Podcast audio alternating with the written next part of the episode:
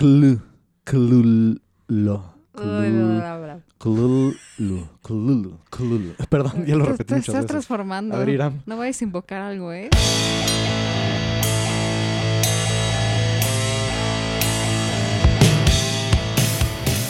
Bienvenido a La Sopa de Cactus, un podcast de cultura general en el que comentamos desde sucesos históricos hasta eventos actuales y cómo se reflejan en los diversos medios que consumimos.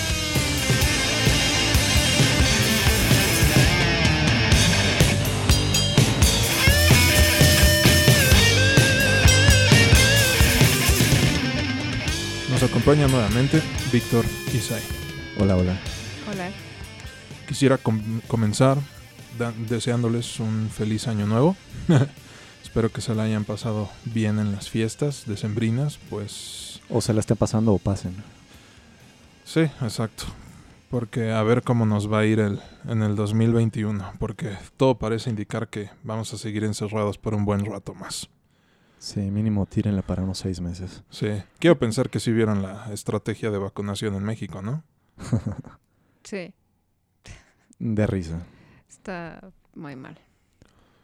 En pocas palabras, no habrán suficientes vacunas y pues nada, mientras no seamos todos los que contemos con inmunidad, pues las restricciones van a seguir siendo las mismas por obvias razones. Sí, la, la llamada inmunidad de, de manada, ¿no? Sí, Este, a mí me resulta curioso cómo le están dando prioridad a, ahora sí que a los, a los sectores de la sociedad más, eh, ¿cómo podríamos decirle? Vulnerables, a los viejitos y todo eso. sí que tiene sentido. Cuando, o sea, tiene sentido, pero también tendría sentido que... La gente que sale y trabaja. va- que ajá, exacto, Exacto. que la gente, ¿cómo se le llama? Económicamente Activa. activa eh, fuera la, la primera, ¿no? En, bueno, la que le siguiera en cuanto a este, en cuanto a esta estrategia de vacunación a los, al personal de salud y todo ese pedo.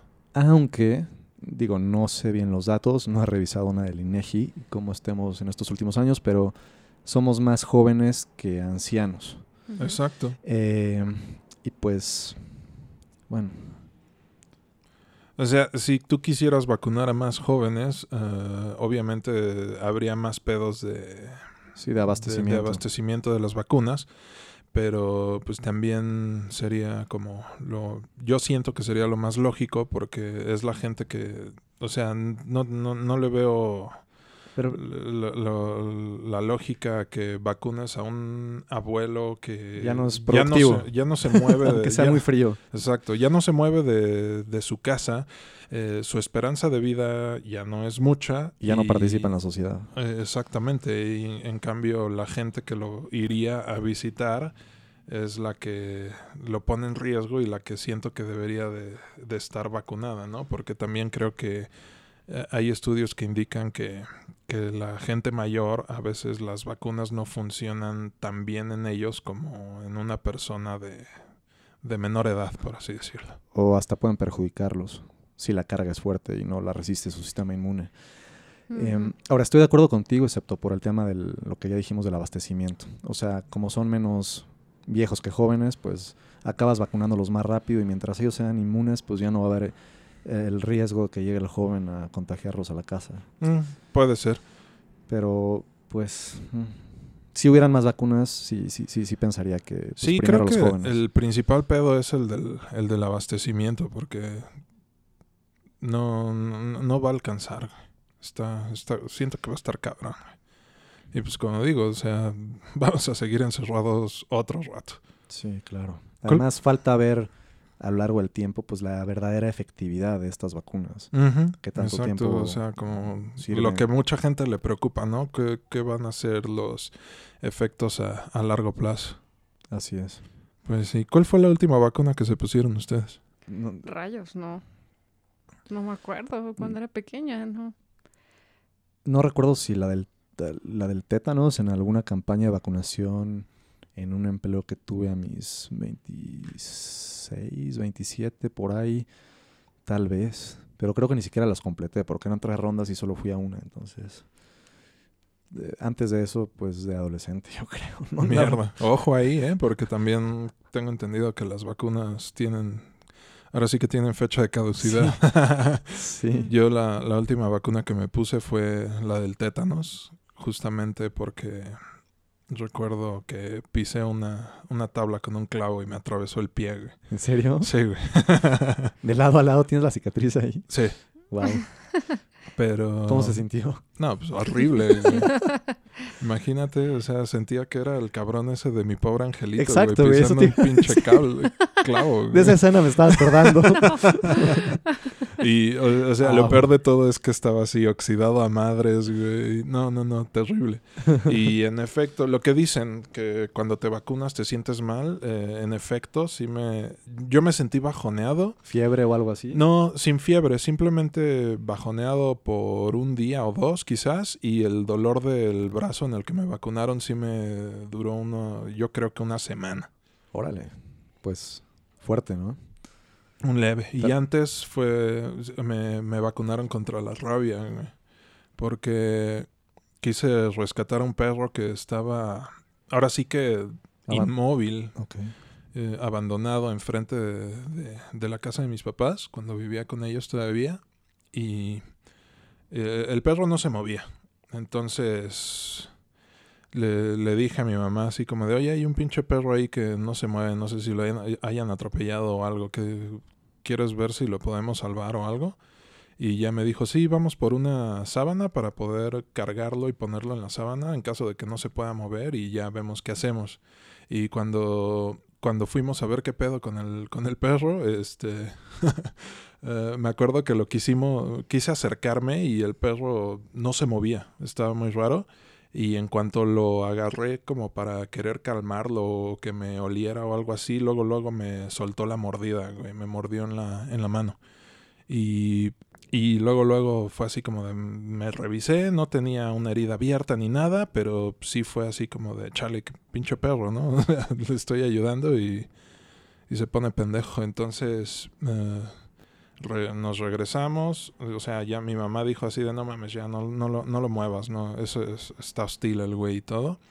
Nos regresamos, me, me lavé la mano, me revisé que no tuviera nada y a las pocas horas que mm, volvimos a ver si otra vez intentábamos hacer algo con el animal. Ya había estaba- espuma saliendo por su boca. No, ya estaba muerto y Uy. había espuma saliendo por su boca. Wow. Rayos. No, bueno. Y pues entonces, Claro. mm, vete a vacunar en chinga, En ¿no? chinga, sí. Y pues resulta que, no sé si a ustedes, si sus papás o sus tíos o quizás hasta sus abuelos les contaron que antes las vacunas Eran contra la cabrones. rabia eran un chingo y eran en el En ombligo. el ombligo. Sí, sí, sí, justamente a Sí, mi papá sí. de pequeño, no me acuerdo qué tan pequeño, creo que antes de los 10 años, lo mordió un murciélago. ok. No sé en dónde, ¿Dónde ni diablos estaba? En algún pueblo provinciano, probablemente, pero bueno, el chiste es que lo mordió un murciélago, lo tuvieron que vacunar contra la rabia y justamente siete, ocho inyecciones en el ombligo súper dolorosas, Ah, qué horror. Que fueron bastante ¿Por qué en el ombligo? O sea, ¿qué Sí. pedo? Eso fue invento de un sádico, no de, no, no de un científico. No. Probablemente. Pero bueno, el pun- mi, mi punto es que a mí no me, no me vacunaron en el ombligo. A mí este ya fueron tres inyecciones chiquitas, ampolletas, en el brazo. Qué diferencia, ¿no? Sí, cabrón. Porque además el ombligo es súper sensible. Sí. Sí, Ay, sí, no. sí, o sea, si se siente feo tocarte con, con una uña, por decir. Imagínate una pinche aguja, güey, no mames. Ay, no. Bien profunda, ¿no? Ajá. Pero bueno, Víctor quedó tan clavado con 28 días después que viste la secuela, ¿no? Sí, 28 semanas después. ¿Y qué te pareció? Mejor que la primera, muy recomendable también. Y pues de alguna forma analógica a lo que estamos viviendo ahorita post pandemia, en donde ya es una sociedad, entre comillas, empezándose a recuperar con cuarentena, aislamiento, pero pues de repente por pendejadas humanas Todo se vuelve a ir a la mierda. sí, y, y hay una, un- ¿cómo le di- una recaída, un rebrote. Rebrote. Rebrote. Sí. Como está sucediendo ahorita. Ajá. Como pasó con los guadalupanos. ¿Y ustedes qué piensan? Muy buena producción, ya mejor produ- m- mayores valores de producción, la música súper chingona. Sí, sigue, si- siguen utilizando a Godspeed You Black Emperor y pues está muy cabrón. O sea, el, el inicio de, Sí, de el esa inicio no película tiene- es no. como de las secuencias más estresantes que existen, que existen en el cine. O sea, yo podría decir que de las más cabronas que hay. Sí, que sí te, sí te conectan y, y tal cual la música... No hay música que encaje mejor, ¿no? No, O sea, sí, esa música está muy, muy, muy cañona. súper ad hoc. O sea, sí, no, no, no habría sido lo mismo sin esa música. sin esa música. Creo que sí, si se la quitan no te llegaría tanto. Y a lo Sí, de toda la película se mantiene ese, ese nivel. Solo que la primera escena pues, es más Sí, sí, impactante. es la y más impactante. Cruda, fría, Brutal. Sí, sí, te digo que la, la forma en la que en la que manejan la, la violencia en estas películas es diferente. Sí siento que es diferente. Como, como viste a Hawkeye antes de ser tan famoso. pues ya lo hacía bien en ese tipo de papeles, ¿no? sí, curiosamente de francotirador también. Militar, francotirador. Es raro, porque también es sie- siempre es diferente al promedio del, de los, del resto de los militares. Sí, del soldado. ¿no? Sí, es, el, es el, el que hace las cosas de manera diferente. Y, y, pues buena acción, guion, las actuaciones creíbles. La verdad, sí me, me sorprendió en esas, en- bueno, en varios sentidos. Sí, el elenco también es muy, muy chingón. Sí, de las pocas secuelas que superan a la primera. Sí, podría decirse. Esperemos que en, en algún momento le den la luz verde a, a los 28 meses después, a ver qué, a ver qué chingados hacen con, con una posible tercera secuela, ¿no? Sí, estaría bueno. Tal Sí. vez algo ya más eh, global, internacional. Sí, claro, pues digo, al final de esta película, ¿no? Pero- Saber qué pasa con el resto del mundo. Pues se lo lleva la chingada, creo que eso es evidente, pero, Si así están en el país más poderoso, pero pues a ver cómo, cómo lo manejan. Esperemos que, esperemos que sí se haga una, sec- una tercera secuela. Ah, bueno, y, y no es el no están en el país más poderoso, siguen en Inglaterra, pero ayudados por los gringos, ¿no? Exactamente. Que como siempre son Sí, los que resuelven los pedos. Pues en esta película ni tanto, güey. Bueno, también la cagan. Sí, güey, sí. Rompen con el estereotipo. Rescatan, pero al final, al mismo tiempo, Se los lleva la chingada. Sí. tal cual. Pues sí. Así las cosas con, con Danny Boyle. Ojalá y, ojalá y le hagan la, la tercera parte. Sí, sí. Pero bueno, entrando ya en temas de índole cósmica. ¿Qué les parece el pedo este de los monolitos metálicos que han estado apareciendo alrededor del mundo? ¿What? No estaba enterada. Pues la interesante obra misteriosa de un artista que quiere sacar de pedo a la gente, ¿no? Está cagado, ¿no? Está cagada que juegue con eso. Sí. No, entonces no estabas enterada, ¿sabes? No. Ya, ya tiene, digo, ya es noticia vieja. No, aquí vamos a hablar de puras noticias viejas, pero, pero en un lugar súper aislado de, eh, de un desierto de Estados Unidos, creo que fue en Utah o un pedo así, donde están esas montañas rojas acá locochonas. Rocosas. Ajá. Estaba, había un grupo de científicos, curiosamente hablando en temas Mm. Lovecraftianos y demás. Por el, eh, perdón, por el Gran Cañón o... Algo así. o sea, porque no me acuerdo yo de la locación, lo leí, pero... Sí, no, yo tengo entendido que era Utah, no estoy seguro. De ¿Dónde que- está el Gran Cañón? De que es el ¿Colorado? Gran, Ca- el ca- que Gran Cañón. O sea, es, es ese, es ese mismo pinche desierto. O sea, ¿están juntos entendido. Utah y Colorado? Creo, O- creo que sí, no sé. Y si no Utah y Colorado, al menos el desierto, Los eh, sí, sí los, sí los conecta de alguna manera, no lo sé. Pero el- mi punto es que un grupo de científicos estaba, estaba monitoreando un- un- a otro grupo de, de cabras, de, de cabras de monte. Y, y así, eh, a- analizando los animales, de repente llegan a, a una parte del desierto y se encuentran un pinche monolito eh, Metálico. metálico en medio de, de la nada. O sea que técnicamente no sería un monolito, ¿no? Eh, Los monolitos están hechos de piedra, lo dice en el nombre, pero pues, bueno, todo el mundo ubica Odisea del espacio y pues se hacen esa relación. Y pues fue lo cabrón, o sea, ¿qué pedo que hace esta chingadera en medio de un lugar súper aislado? Y pues eh, estuvo, estuvo cagado. Y pues sí, o sea, mm, todavía creo que no está 100% confirmado, pero sí había un artista, identificaron a un artista que se dedicaba a hacer esas cosas. Yo, yo simplemente me lo, ima- lo supongo, me lo imagino. O sea, es alguien que quiere sacar de onda, que Sí. hace- hacer polémica. Y cuando con, un- esto... con sus instalaciones. Sí, cuando esto explotó en las noticias y en las redes sociales, hubo gente que se descubrió el, o sea, para empezar, los científicos que los científicos y la organización gubernamental que descubrió este monolito no quisieron eh, como revelar la, la zona en la que estaban porque estaba demais- demasiado aislada, entonces era peligroso ir a buscarla. Y es parte del Pero- misterio, cómo lo logró. Exacto. Y, Eh, ¿Qué mordidas pagó a quién? exacto. o, o cómo evadió la ley. ¿Con qué recursos? Que bueno, es un lugar tan aislado que yo creo que es fácil, ¿no? Pero el punto es que, ya sabes, el poder de, de, de internet, güey, Ah, bueno. y entonces la gente descubrió dónde chingados estaba esa madre y resulta que se, se metieron a las fotos de satélite de Google y todo eso y esa madre llevaba ahí como desde el 2015 o 2016, un pedo así. Entonces no lo habían descubierto. No lo habían descubierto en años, güey. Cool. El artista al que le echan la culpa que hizo esto ya está muerto.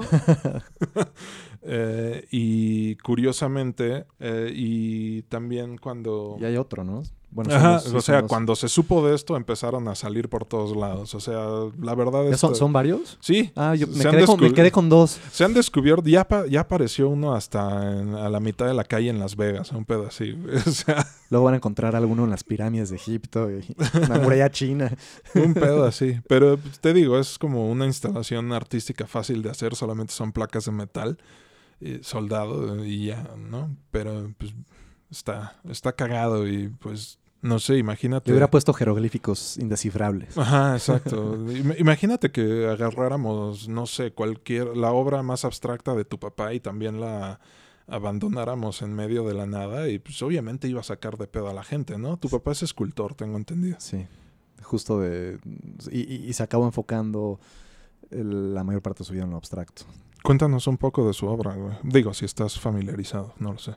Pues no sabría qué tanto puedo decir al respecto, pero empezó como muchos artistas por, aprendiendo por el camino tradicional y pues lo que le acabó gustando fue lo, lo abstracto para poder em, representar cosas eh, que al final deriven en distintas interpretaciones De acuerdo al espectador. No sé.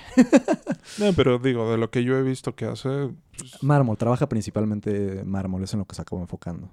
También pintó de joven, etcétera, pero al final su, su especialidad fue la talla en mármol de figuras geométricas o semigeométricas abstractas, dependiendo de cómo la piedra se iba comportando a, a su tallado.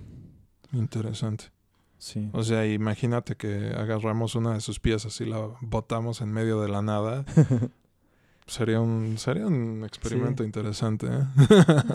También llegué a ver bocetos. Tengo entendido que unas, algunas eran em, improvisadas. Algunas de sus obras fueron improvisadas de, de acuerdo a cómo se iba comportando la piedra y otras sí las planeaba un poco más en cuanto a primero hacer un boceto, tal vez un modelo a escala en yeso y después ya lo pasaba a gran tamaño.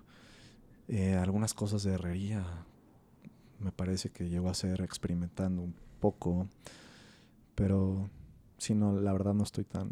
em, no ha sido tan cercano a esa parte. Pero bueno, el caso es que sí sería algo equivalente, interesante. Claro. Pero, pero creo que el hecho de que sea algo de metal, una, una forma muy simple metálica, básica, en el caso de, de esto que estamos comentando, De los monolitos. pues pues puede llamar más la atención, ¿no? O se identifica menos con algo hecho por, de- por el hombre con intención artística. Ajá, sí, exacto. O sea, raya, la- la- más bien la interpretación artística ya raya en la, en la ciencia ficción por todos los antecedentes que hay, ¿no? O sea, te digo, el primer referente que a todo mundo se le vino a la cabeza con, con esto fue la de Odisea del Espacio. Claro. Pero pues también, o sea, es como, no sé, me recuerda un poco la, el arte callejero y la intervención artística. Es como, es como curioso eso que es como un poquito, ¿cómo decirlo? Quiero pensar que sí rayaría en lo ilegal, ¿no? Pero, o sea, el- como es- esa democratización del arte de una manera un poco extraña, así como de abandonarlo en algún lugar, pues resulta, me resulta bastante curioso y, y pues como algo que vale la pena, un experimento que, que vale bastante la, la pena, no sé ustedes qué opinan. Sí, definitivamente. Porque al final creo que, bueno, no, no, lo creo, es un hecho que el objetivo del arte es transmitir algo, generar exper- emociones, experiencias en los que lo vean o perciban. Y es justamente lo que logró esta persona. Curiosamente, como muchos, eh, después, de, después de su muerte, ¿no? Tal vez podríamos decir que entra, no digo, no son obras masivas, pero podría entrar en el arte abstracto monumental. O sea, ya, ya, ya son pequeños monumentos, podríamos decir. Sí, no, sí son, sí son monumentos, o sea, son más grandes que, que una persona. una per- ajá. Sí, claro, pues así estuvo esto y obviamente a muchos les, les recordó esta película de Odisea del Espacio y Pues tocando temas espaciales y ciencia ficción, por así decirlo. Spoilers para una película del 2019, cuando las cosas aún pintaban bien para la humanidad. Vamos a hablar de El color que cayó del espacio. ¿Qué les pareció la película? Pues me pareció bastante buena. Es, creo que una buena adaptación, bueno, inspirado en el cuento, o sea, pero realmente sí toma muchos, muchos elementos eh, fieles a como viene en el cuento, o sea, desde el ruido de las chotacabras eh, hasta, o sea, Los ruiditos del bosque, ¿no? Sí, sí, y también como que mm, al inicio te ponen toda una frase que tal cual viene en el libro, o sea, que es lo que dice el, el- el protagonista del cuento. Sí, citan al cuento tal palabra por palabra, ¿no? En Ajá. algunos momentos, al principio y al final. Al principio y al final, sí. Y, Lo usaron como parte de la narrativa. ajá, Que a mí me hubiera gustado que, que se mantuviera un poco más eso a lo largo de la película, como parte de las descripciones del, del que lo presenciaba o estaba al tanto desde afuera, ¿no? Que Exactamente. Sí, o sea, siento que No en, lo- al- en algún momento de la película, a diferencia de los, de los cuentos de Lovecraft, eh, que los protagonistas son los científicos, curiosamente. y, eh, los, aquí- y los narradores. Ajá, o sea, los narradores son, bueno, Lovecraft hacía esto de que a veces escribía mucho en primera persona y entonces el, el que narraba era el que había vivido esta experiencia terrorífica y curiosamente eran científicos o, o docentes de, de esta universidad miscatónica, ¿no? De, ajá, O sea, tiene todo, tiene todo un universo este tiene güey. todo un universo. Y curiosamente el científico, eh, que era un geólogo, ¿no? En esta Sí. en esta película. No Sí. el No, un, un hidrólogo. hidrólogo. Hidrólogo. El punto. No, no, no recuerdo si también en el cuento fuera un hidrólogo. Pero hay un momento en el que pasa a segundo plano y la historia se centra más en la familia que vive en la granja. Sí. Cuando en, en el, en el cuento pasa a la inversa. O sea, las- lo que pasa con, con la familia de la granja es secundario a lo que a la experiencia de, de este científico. Aunque su experiencia es mucho más corta en relación a lo que le platica el sobreviviente, el único sobreviviente que continúa, el tal Ami, que por cierto yo al principio de la película creía que se trataba del padre del, del o de- del abuelo de los niños, del papá del, del señor, de Nicolas Cage. Ujú. Es, es- es la primera idea que tuve, ok, entonces estos llegaron después de los sucesos y el otro, eh, el, el- el- el que lo, el que se lo cuenta al protagonista de la historia original eh, es el, el abuelo, el que vivió originalmente ahí, aunque luego no cuadró porque me acordé que en el cuento eh, todo queda destruido. Exactamente, y la Entonces- gente abandona ese, la- lugar. La, región. Sí, sí, sí, sí, o sea, eh, es una adaptación, es- de- o sea, en cuanto a adaptación directa, yo creo que este es uno de los ejemplos mejor logrados, pero sí, ahora sí que este director se, se toma sus, sus libertades creativas, ¿no? Así es. O sea, hay que tomar en cuenta, y yo creo que muchos coincidirán conmigo, que la literatura de Lovecraft es, es una de las más difíciles de adaptar al cine. O sea, si bien esta película o sea, francamente no es muy buena que digamos. Creo que en cuanto a adaptaciones directas, ya lo mencionaba, es de, es de las mejores que existen. Sí, es que su literatura lleva mucho a la interpretación subjetiva, entonces sí es difícil lograr algo consistente que sea totalmente identificable, eh, digamos, paso por paso con respecto a la- los, los libros. Pero sí es una, es una adaptación reinterpretada regular que tiene puntos fuertes y otros no tan buenos. Sí, claro. Eh, me O sea, gust- También hay que tomar en cuenta que esta, el presupuesto de esta película no, no fue muy alto. Eso lleva presupuesto, efectos especiales, dejó un poco que desear para la época en la que estamos. Eh, sí. Creo que son mejores a veces los efectos prácticos que los efectos digitales, ¿no? Sí, que, que- que me pareció ver un animatronic, animatronic en, en- en una parte de la película. No sé si Sí, con los animales. con los animales. Hasta el final son animatronics todo el tiempo. Bueno, hay, hay insectos que no hay. No, los insectos no. Sí, no, esos son no, obviamente Los no. animales de la granja. Iba a decir cabras, pero no son cabras, como llamas o qué son. Alpacas. Al- Alpacas, Alpacas. eso. que también en el cuento nada que ver. Sí. No, es que es- pues sí, o sea, son adaptaciones que hace el, el director y también como que lo adapta a la actualidad, porque también hay otro tema que ponen es Ah, que sí. la, la hija es una Wicca o whatever. Cosa que pues en el libro no hay nada de eso, obviamente. Sí. Pero Eh, pues bueno, es una forma de adaptarlo y que a- atraer a la gente que la está viendo en ese momento, en el 2019, donde Sí. esa- eso de, de Wiccas y brujas y yo no sé muy bien de este tema, pero sí sé que está muy de moda. Sí, que también toma, toca un poco las cuestiones místicas que manejaba Lovecraft, ¿no? De Sí. hecho, de hecho, hasta lo mezclan un poquito con, con- con otra parte del universo Lovecraftiano. O sea, se sale de lo que es el cuento, solo el cuento, va un poquito más allá. De hecho, hasta Sí. podríamos pensar que, que la niña de cierta manera invoca todo esto porque vemos que tiene un libro del Necronomicon en Tiene su cuarto. el Necronomicon, exacto. Necronomicon, eso. lo tiene en su cuarto, hace conjuros, al final eh, también se hace unas marcas, es la primera en conectarse con, bueno, no en conectarse, pero en, en irse, en, bueno, sí, en, en Ser absorbida por, por, por, por el color. Ajá, ser absorbidas, pero, pero sin pasar por la contaminación que sufren los otros.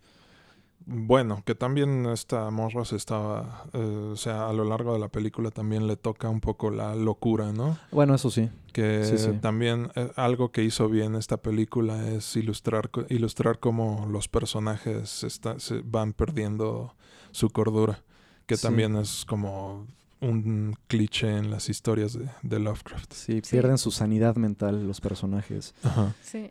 Creo que la, el, um, tanto, la, tanto la película como el guion siento que fue decayendo un poco conforme progresó, porque al principio te lo muestran con una familia eh, realista, creíble, los personajes están bien logrados, sí hay química entre ellos y se, siente natura- se sienten naturales sus interacciones.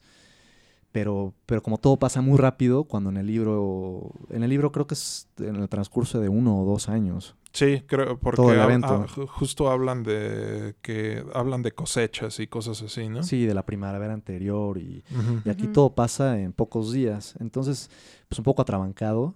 Sé que es una película y pues el tiempo no es el mismo, Claro, tienen que ser concisos. pero también hay recursos cinematográficos para resolver eso, ¿no? De- Sí, claro. de Sí, mostrarte como cachos de distintas a escenas. una transición y nada más bastaba Transiciones- con ponerle un año después a una pendejada Sí. así. momentos en distintos o, o cachos de distintos momentos en el tiempo con en los que hubieran podido aprovechar esta narrativa de, de meterle más palabras directas del, del libro. ¿no? Claro, sí, también. Sí. O sea que yo también creo que uno de los errores de muchos cineastas al querer adaptar a Lovecraft es como también quererlo traer a las épocas actuales, ¿no? ¿No, no sienten eso?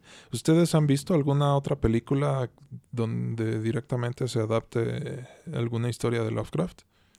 No directamente, pero cuando me leí la historia me hizo pensar en Annihilation. Ah, la de Netflix, ¿no? No sé qué nombre tengo en español, Aniquilación supongo. Ujú. Pero sí, claro, es la misma premisa, Sí. básicamente. que esa fue para mí totalmente inspirada en esta misma historia y se me hizo mejor que... Sí, se me hizo mejor. pues Tampoco digo, buenísima, pero sí. Sí, es, es, es buen- una buena película de, Pero es mejor ciencia de ciencia ficción. A lo habría quien la tacharía un poco de pretenciosa, pero pues bueno, sí, ya. sí, un poco. Para, para el alcance que tuvo, sí, no, les quedó un poco grande claro. el paquete. Mm, Y esta es como más directa, más familiar. Em, Sí, no, no es una historia tan rebuscada como en Annihilation. Me gustó su el, el- el sentido del humor que maneja Nicolas Cage junto con los demás. O sea, hubo varios momentos en los que me reí por escenas o o actuaciones de locura. Estuvo cagado. Sí, te digo, definitivamente Nicolas Cage, fresco de haber hecho la película de Mandy, se sigue con esta y pues nos sigue mostrando que cuando le hace de loco, pues es muy, es muy cagado y, y bastante bueno, ¿no? Es su- está en su zona. en su- sí. perdón, perdón. Sí, otra película que, que eh, inspirada en, en Lovecraft, curiosamente de, de cine, considerada como una de las mejores películas de, de cine de zombies en los ochentas, es la de Reanimator. Herbert West, The Reanimator, creo se llama. Ni idea, pero viniendo de ti, debe ser buena. Este es- sí, es, es, es decente, tiene buen gore, pero, pero es a lo que voy. O sea, nuevamente quieren traducir una historia de Lovecraft de qué será antes de, de entre los 1800 Sí, y los 100 años 1900 y Dos generaciones después. y pues siento que en esa, a pesar de que la película es buena, siento que se pierde un poco de, de ese, como de, como de esa atmósfera y de esa, de esas, de esos sentimientos que, que Lovecraft que te quería plantear en esas, en esas historias, ¿no? Y por los que se. Ajá, tal cual. Y por los que se puede justificar mucho mejor el entendimiento o falta de y reacciones de los personajes a estos eventos. Hoy. Por, ya, ya, ya, sería, ya sería diferente cómo se lo toma la gente. Por ejemplo, aquí cómo reacciona la familia. eh, viene, creo que en algún momento llega la prensa. Eh, o sea, no, no hubiera, no, sí, creo que no se hubiera desenvuelto así tan estúpidamente en esta época. Habrían ha habido más medidas, tal vez un equipo de investigación ahí. eh, Sí, es- claro, hubiera sido una buena, un- un- una buena oportunidad para meter a un, a un equipo de investigación de la Universidad Miscatónica acá más eso. cabrón, ¿no? O sea, que los invocara este, este científico que estaba checando la cuestión del agua y que llegaran así más, más maestros y estudiantes de la Universidad Miscatónica, hubiera sido bastante cagado. Y, ajá, y también la familia, como que son todos muy dejados. Simplemente se esperan a que todo vaya desenvolviéndose cuando desde un principio está muy raro y tendrían que haberse salido de ahí. Claro. En, en otras épocas se entiende porque pues, la gente justamente no, no tiene los mismos recursos, no se sabe qué hacer y... Sí, no, ni sabían qué chingados era un meteorito en aquellas épocas, ¿no? Sí. Bueno, sí sabían, pero un granjero promedio a lo mejor y no. Solo deja que pasen las cosas. Ajá, exacto. Sí, como, como dijo Sai hace rato, pienso que lo pasaron a estos tiempos más actuales, bueno, actuales, modernos, contemporáneos, justo para que la gente se identifique un poco más con los personajes y, y la ambientación y todo, pero, pero creo que no era necesario porque tenemos el ejemplo, me vino a la mente la otra película que tú me recomendaste, Tiram, la de The Witch, Ah, la bruja, la claro. bruja, Buenísima. que es también. buenísima y, y- y el terror y la tensión que te manejan está súper bien logrado y hasta te puedes identificar más justamente por, por lo supersticiosas que eran las personas. En la- aquellos en tiempos. aquellos ¿no? tiempos la parte de la religión y la brujería, entonces los entiendes más en ese contexto y, y- mm, te digo, no, no, no fue necesario pasarlo a estos tiempos. Sí, claro. Sí. Sí, o sea, yo le, le comentaba a Sai mientras veíamos la película, no sé si te acuerdas, eh, ya cuando una vez que, que cayó el meteorito y todo, está este científico en su campamento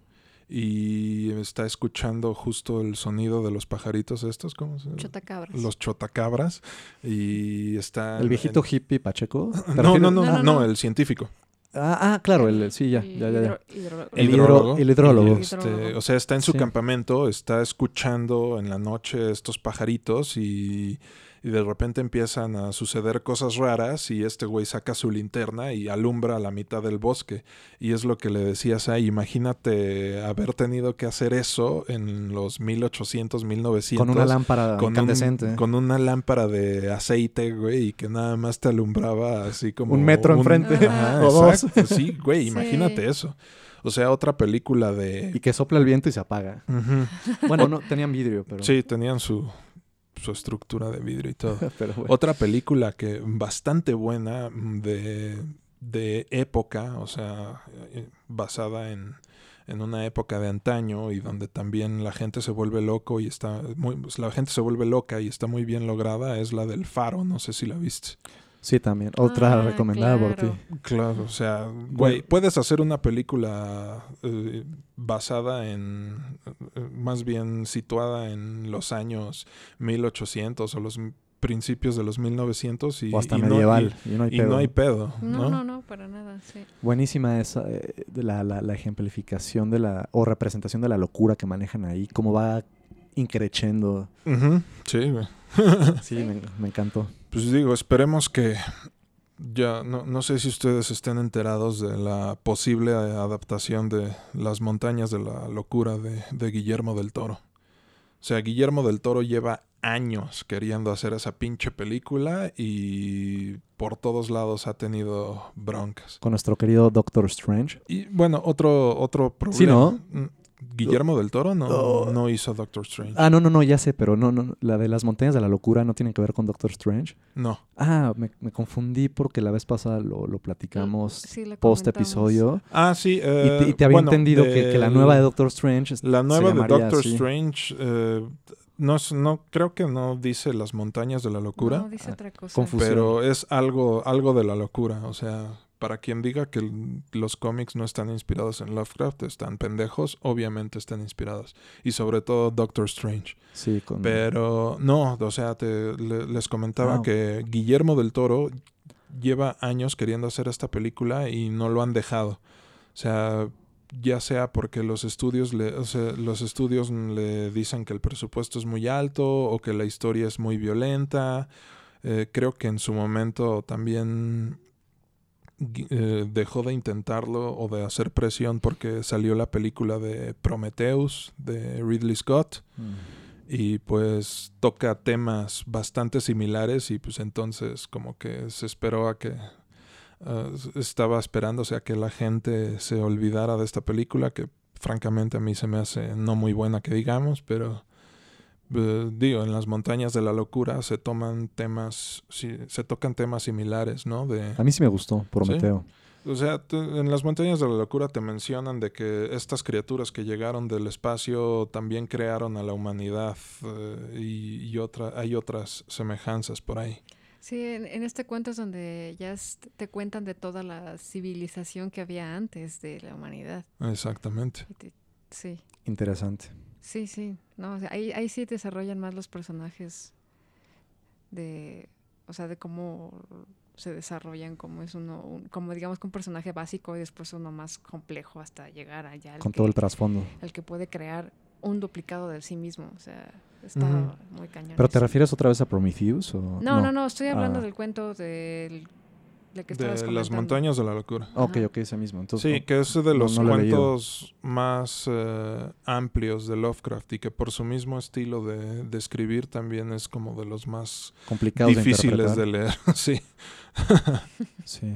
sí, por ejemplo, hay otro cuento que me leí llamado El llamado de Cthulhu. que claro, que uno de tiene los otra- más populares. Tiene otra pronunciación, ¿no? En teoría ya, o sea, se sabe cómo se pronuncia, pero bueno, Cthulhu, como medio se lee, yo lo digo. Ujú. Em, Según yo, Lovecraft eh, en algún momento dijo Sí. cómo debía de pronunciarse, pero también menciona que como es una palabra que existía antes de que, de que existiera la humanidad, no- nosotros no podemos procesarlo de esa manera. Entonces, ni, ni pronunciarlo con vocalmente. ajá, exacto. Y, ah, bueno, pero lo que iba a decir de este cuento me gustó, bueno, no, no, no es que me haya gustado, pero hablabas de sus descripciones indescriptibles. Hay una parte en la que, pues, te habla de, de ciertas estructuras de, de las estru- de, de estructuras y monumentos. Los templos donde viven estas criaturas, ¿no? Sí, exacto. Y pues te habla de, de, ge- de- de- de una geo- geometría cósmica muy extraña que no, que no se ajusta a las leyes conocidas por el hombre y se sale de la física y pero pues de una manera que eh, no te lo puedes imaginar o sea no, no, no te lo dice de una manera que te lo puedas imaginar claro como él quiere o sea Sí, está muy abierto a la interpretación del lector. sí, Sí, creo que literal extraño dice, lógico dice geometría no euclidiana. ah, Interprétalo- exacto. interpreten eso como quieran. una- un ángulo agudo que se comportaba como obtuso y, y, ok, te lo puedes imaginar físicamente, pero eh, sí, el- es complejo, te digo, es difícil. sí, y, pero y él- interesante por lo mismo. Él mismo se, se hizo la labor de, de- de ser complicado para su lectura. Pero bueno, yo creo que para entender a Lovecraft hay que tener un poco en cuenta su historia. ¿Ustedes sabían que él nació en una familia acomodada y de la vieja escuela, ahí por los años 1800? Sí. No, no conozco su biografía, soy un inculto. Ok, no te preocupes, aquí vamos a estar tocando varios temas de, de eso. O sea, yo creo que si uno quiere dedicarse a las artes, esto ya es de gran ayuda, ¿no creen? ¿Qué parte, perdón? Ujú. Sí, pues nacer en una familia Ah. rica. Bu- Sí, definitivamente. Mm, Sí, es casi un requisito, ¿no? En, la, ma- en la mayoría de los casos. Sí, A menos o que sea, seas un ultragenio que por tu propia cuenta puedas eh, elevarte en el sistema actual. Sí, que bueno, también Lovecraft era un niño genio en su momento, lo, lo vamos a platicar, pero pues a pesar de esto, desde muy morro, Lovecraft fue víctima de la tragedia. Cuando era niño, su papá sufrió de demencia, por lo que metieron, lo metieron al, al manicomio, donde años después mo- moriría de neurosífilis. Mm, ¿Usted- ok. ¿Ustedes han leído o están enterados de cómo te afecta la sífilis a, a tu sistema nervioso y a tu cuerpo? No. No, nada, ni No. siquiera imaginaba que estuvieran relacionados. Güey, Sí. es así como de una de las enfermedades más cabronas y nefastas que existen en la, en la humanidad, güey. O sea, por suerte es, ¿Tiene, tra- eh, es ¿tiene que ver con la. ETS? O sea, es Sí, sí, parte con de lo la mismo. enfermedad de transmisión sexual, güey. O sea, pero de, de ser una enfermedad de transmisión sexual puede joderte, o Sí. sea, como que te jode el cerebro Puta. te jode el sistema nervioso y como y aparte como que te empieza a pudrir el cuerpo, güey. O sea, te da una especie de lepra o algo no así. tenía güey. idea que pudiera llegar a tanto. No, horror. mames, güey. Tú ve, y, eh, ve pinturas o ilustraciones de antaño de la Usen gente- condón. de- sí, definitivamente. Pero bus, tú, tú busca imágenes antiguas, pro- particularmente antiguas, de gente sifilítica, güey. Y no mames, parecían zombies, cabrón. Leprosos. Sí, güey.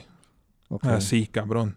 Y a eso súmale que te volvías loco, güey, te daba demencia y te destruía el cerebro. Entonces, imagínate a un. Claro, porque ahorita se trata, ¿no? Y hay... Sí. Imagínate un zombie acá delirando y gritando y quizás atacando a la gente, ¿no?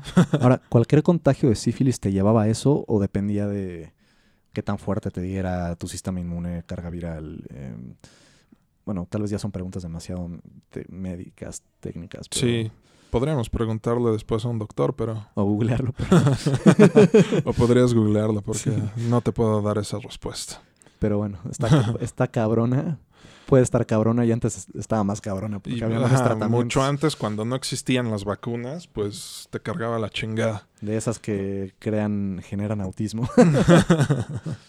Pero bueno, hablando de locura, los cuidados del joven Lovecraft recayeron sobre su mamá y sus tías, mujeres que al final le joderían la vida, y a su abuelo, quien se convirtió en una especie de figura paterna y definitivamente marcaría el destino de, de nuestro joven Lovecraft. Su abuelo se llamaba Whipple Van Buren Phillips. Armin Van Buren me vino a la mente. Era, es- o sea, Era una. Este, este señor era una especie de magnate y empresario inversionista durante esta segunda revolución industrial. Y pues Lovecraft tenía acceso a la amplia biblioteca de la, de la mansión familiar. O sea, dicen que... O sea, hasta su biografía suena a película de ficción. o sea, dicen que este güey ya leía desde los tres años o un pedo así. O sea, por lo que podría decirse que Lovecraft fue una persona bastante cultivada. Yo difícilmente leo un libro al año, güey. Sí, cul- cul- cultivada y, y genial o brillante. Espera, ¿difícilmente lees un libro al año de edad o al año... o- A- al año actualmente. Sí, bueno, porque además él tenía tres, ok, actualmente. Sí. Hay que procurar leer más. ¿Se acuerdan cuando les dije que, que sus tías y su jefa le iban a joder la vida? Sí. Ajá. Pues Lovecraft, para acabarla de chingar, fue un niño enfermizo. Y aquellos años, les repito, los 1800, Entonces no salía de la biblioteca, Sus- del cuarto de la biblioteca. Ajá, de- su mamá y sus tías lo sobreprotegían de tal manera que no permitían que el joven Lovecraft conviviera con los demás niños de, de su edad. Y también dificultaron que asistiera a la escuela, por lo Mm. que gran parte de su educación fue autodidacta. Lo volvieron aislado y poco sociable. Sí, a esto súmale que se consideraban parte de la alta esfera de la sociedad y pues cómo se iba a juntar con esa pinche chusma, ¿no? Claro. y, y según... Sí, porque según recuerdo haber leído en algún momento, lo tildaban de clasista y hasta racista, ¿no? Sí, sí, sí. Porque también hace mucha referencia en sus libros a personajes desagradables como, o sea, coincidentalmente son gente de color, eh, morenos, mulatos, Negros. negros, Sí, sí, sí. piratas con ese tipo de fisonomía. Sí, y, Y pues digo, ya, ya se está convirtiendo en un tema recurrente, pero pues digo, ya hemos mencionado varias veces que la sobreprotección jode a los niños. Ahora imagínate el contexto en el que este güey tuvo su infancia, ¿no? Sí, lo volvió aún más raro. Pues cuando su abuelo muere, Lovecraft pierde su única figura paterna a los 14 años, lo Oh. cual le parte la madre psicológicamente. Súper pequeño, sí. A esto súmale que No, entre güey. las tías y la mamá la, la herencia se acaba en un abrir y cerrar de ojos. Mm. Y a esto súmale la educación trunca que tuvo ya hasta su juventud. No le queda más que imaginar locuras y transcribirlas. Y a esto súmale que después de vivir en la mansión familiar tienen que mudarse a una casa pequeña para lo que ellos estaban acostumbrados. Y pues bueno, podemos imaginar que no sería la persona más equilibrada, ¿no creen? Sí, definitivamente. Sí. Pues bueno, a esto súmale la muerte de su madre. y pues tenemos ya a un Sol- Lovecraft. solitario y deprimido. Y tenemos a un Lovecraft de 31 años, que si bien ya le hacía, ya le había hecho de escritor a estas alturas, ahora ya tenía que ganarse el pan como escritor, cosa que como vamos a ver, no fue fácil. que, que- que también me imagino, bueno, no, no, no sé si tenga relación, pero fue prolífico, se escribía un montón y era lo que tenía y lo que le quedaba, ¿no? Sí, bastante. Publicar y publicar y publicar hasta pegar, supongo. Sí. Tras la muerte de su madre, y ya ganándose la vida en el mundo editorial, conoció a la que sería su esposa, una mujer de siete años mayor que él, de carácter fuerte, judía, independiente, dueña de su propio negocio y también escritora. Las cosas pintaron bien para Lovecraft por un tiempo. Pero ¿se acuerdan cuando les dije que sus tías y su jefa le joderían la vida? Pues al parecer Lovecraft nunca superó la muerte de su madre. Su comportamiento introvertido evitó que fuera proactivo en la búsqueda de trabajo. Y sus tías nunca aprobaron de su matrimonio con esta mujer. Se llamaba Sonia, Sonia Green. Debería, Pues, ser, debería, debería ser una mujer muy particular para estar con él y viceversa. Bueno, no viceversa, obvio, pero ella. sí. Pues a esto súmale que las dificultades económicas los llevaron a, a vivir en diferentes estados. Y a esto súmale la presión de sus tías y pues terminaron divorciándose. Y Lovecraft regresó a, a vivir con una de sus tías.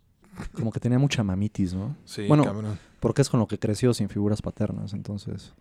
Pues sí, era su único vínculo. Ajá. Sí, no, imagina, y aparte imagínense, la, o sea, de alguien ya, ta- ya jodido psicológicamente, imagínate la chinga de empezar desde cero con la gente que bajo sus cuidados, entre comillas, realmente te partieron la madre.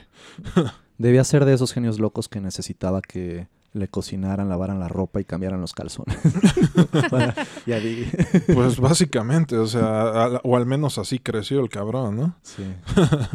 Bueno, pues ya desde la casa de sus tías, Lovecraft siguió escribiendo y sobreviviendo a duras penas.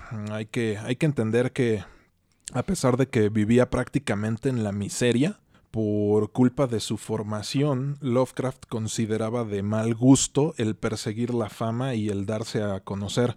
O sea, este güey se consideraba un verdadero artista literario. Ok, entonces nada que ver con lo que dije hace un momento de publicar un chingo hasta pegar. O sea, no era su intención. Pues eh, no, o sea, él pensaba que, que su trabajo hablaría por, por sí mismo, ¿no? Así con ganas de decirle así de cálmate, pinche true. Pero pues bueno, como ven, el güey prefería conservar su integridad artística y ser underground ah, Y- para evitar ser un vendido, ¿no?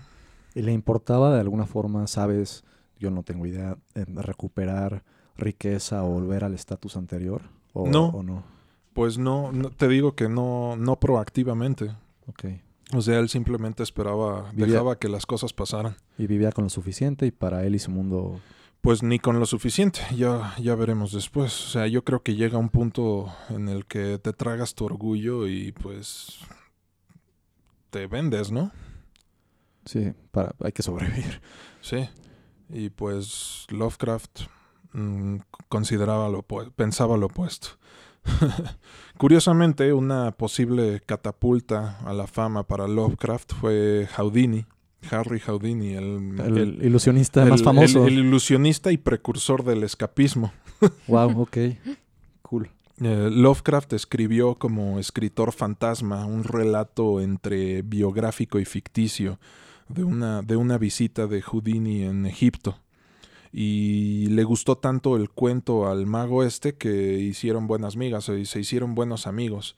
Y la, re- la relación laboral tenía pinta de crecer, pero Houdini se murió. Uy.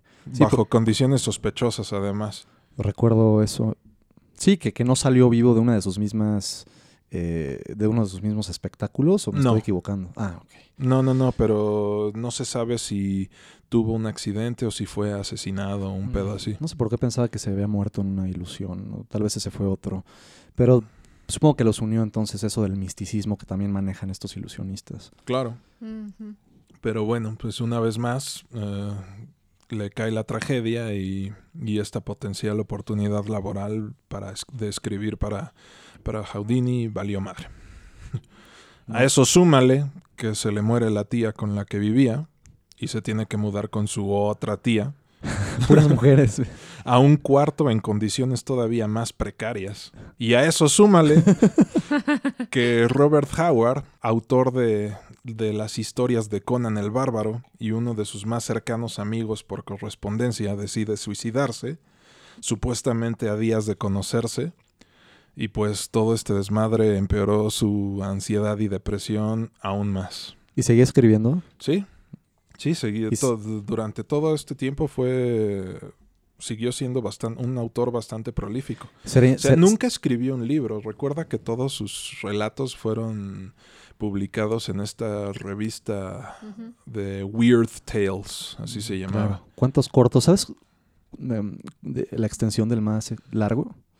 Mm, no, no sabría decirte. O sea, que tengo entendido que es el de las montañas de la locura y ese sí es todo un libro corto. Em, creo que el otro que me recomendaste, que todavía no he leído, el, El- el- el que susurra en la oscuridad, Ah, creo que es como de 200 páginas. Ya, ya podría considerarse libro. Entre, bueno, entre 150 200, no me acuerdo muy bien. No estoy seguro. Y el Necronomicon también es extenso, ¿no? Bueno, sí, el Necronomicon es extenso, pero pues esa es pura mamada. Sí. o sea, la mayoría, el 90 y tantos por ciento son historias cortas. Sí. creo que el más largo que, que al menos yo he leído es el, el horror de un Gucci. Ah, claro, el, el horror de Dunwich también es Sí, es- extenso. Es, más extenso que el del el que susurra en la oscuridad y, el, y el de las montañas. ¿Y esos también salieron publicados en la revista? Ujú. R- ah, Ah. debían- Todos, todos, sus, todos sus cuentos salieron publicados en esa ok. revista. Debían ser ediciones muy gordas Muy o gordas. con muchas páginas, letra chiquita. O muchos Sí. pedazos, no lo sé. Ah, también. A, Sí, a cachos que- por capítulos, tal vez. Exactamente. Como cómic. Pues bueno, a esto súmale, además de sus achaques, una desnutrición, porque pues literal apenas si sobrevivía con comida enlatada ya pasada la fecha de caducidad.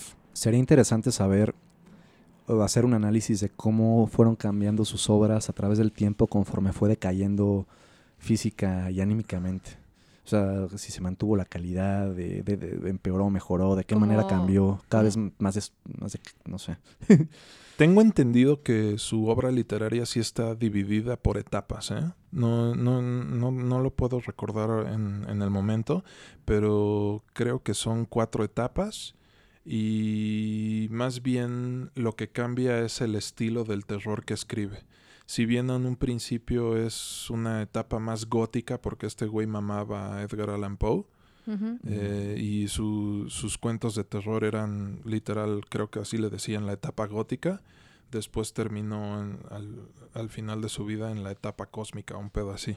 O sea, sí existe una, div- una división de su, de, su tra- de, de su obra, por así decirlo. Pero podría.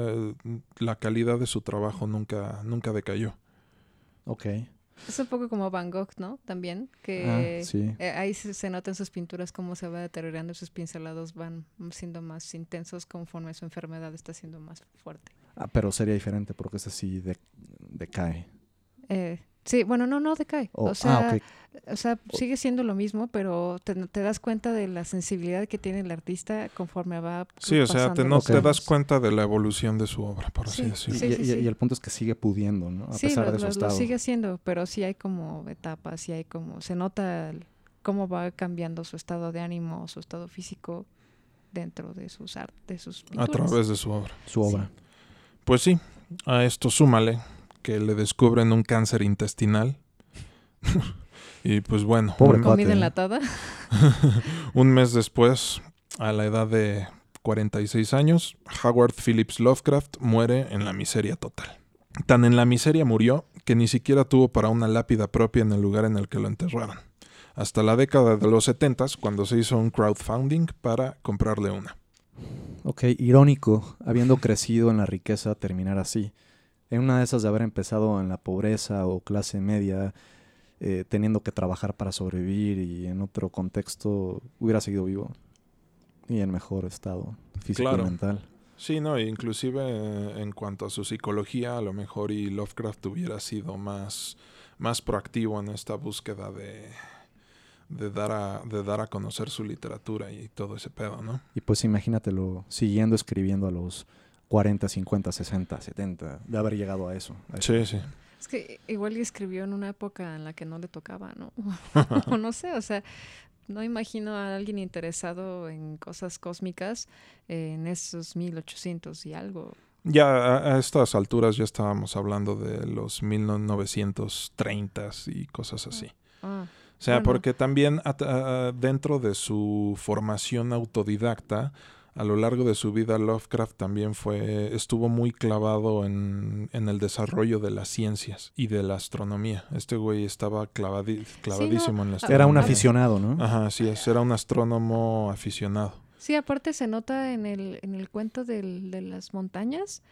O sea, todo lo que dice, hay términos que yo la verdad no desconocí, tuve que buscarlos.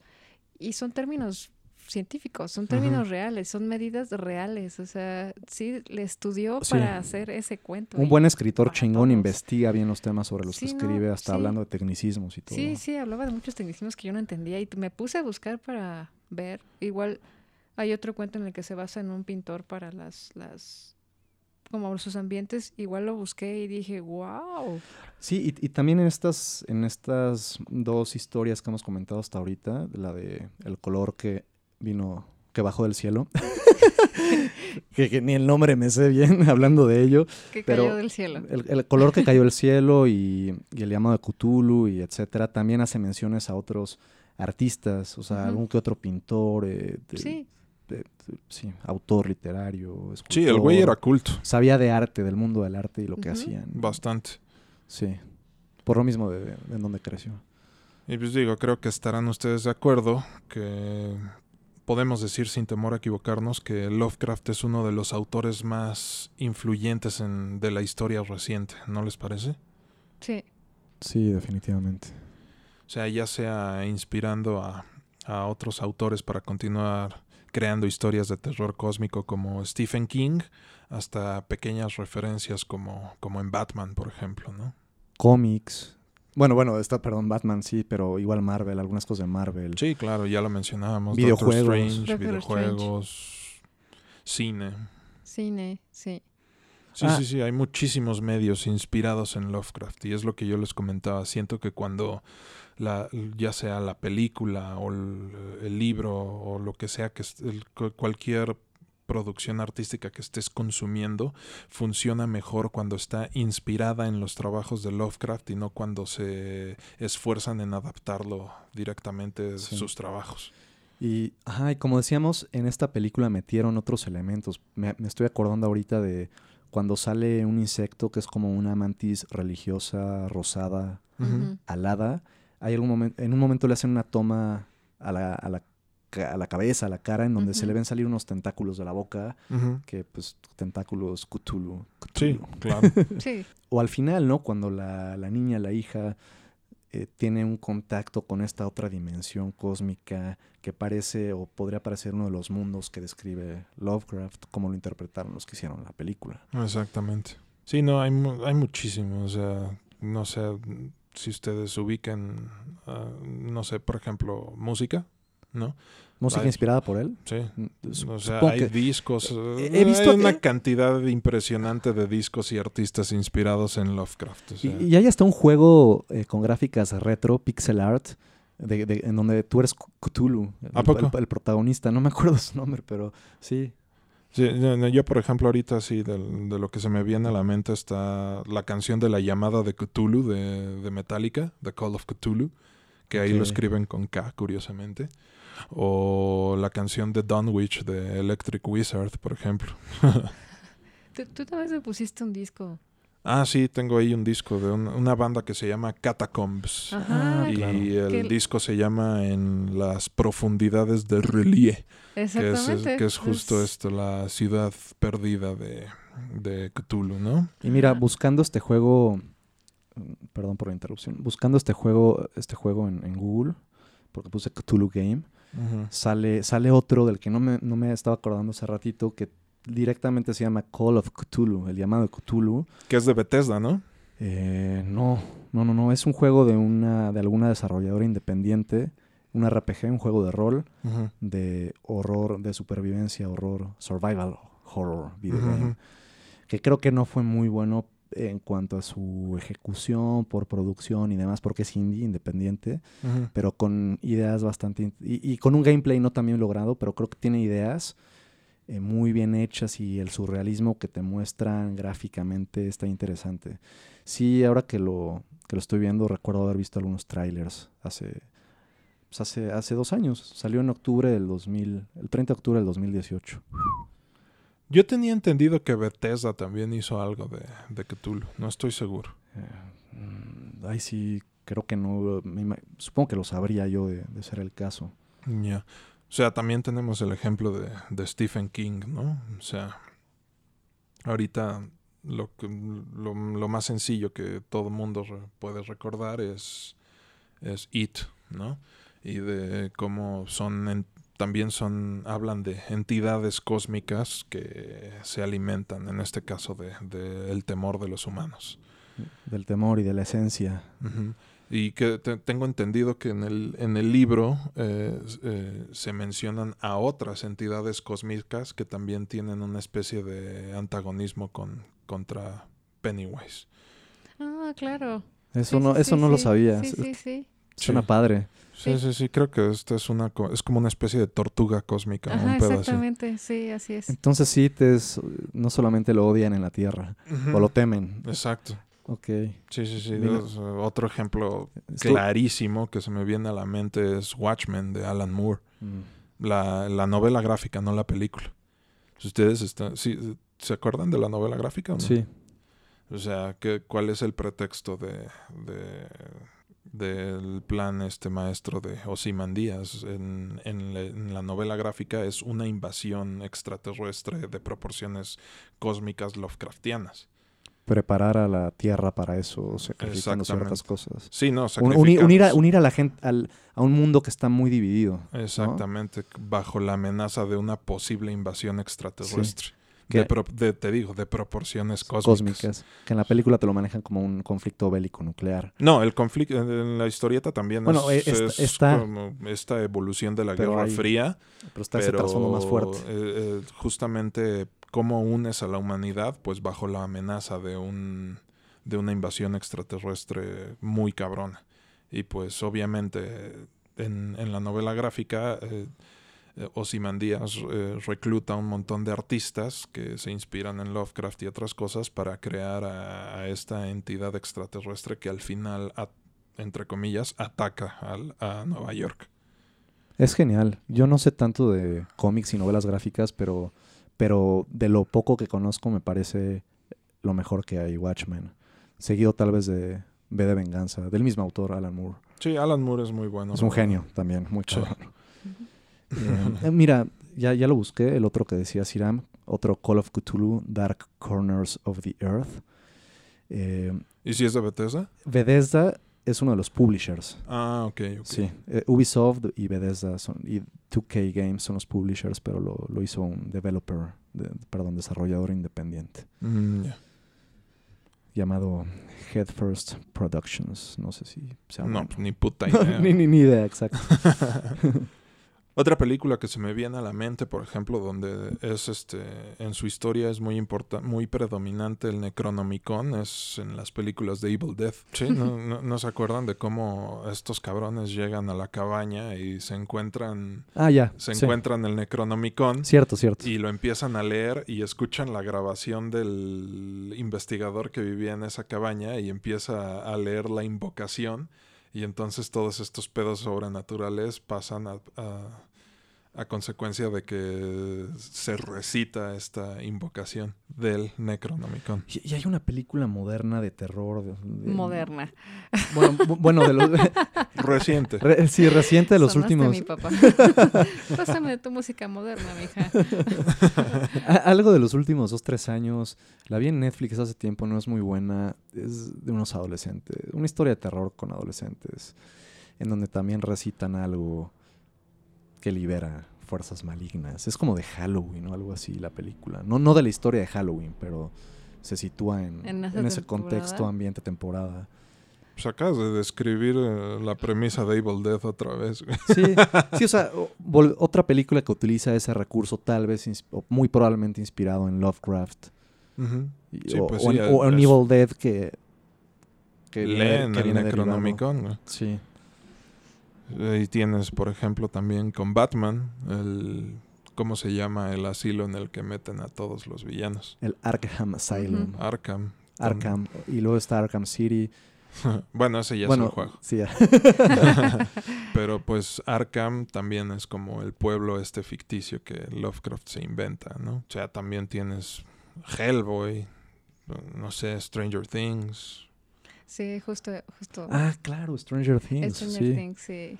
Sí, O sea, sí. que también Stranger Things creo que también lo que le ayudó bastante fue eh, centrar, la, centrar la historia en una época ya pasada, ¿no?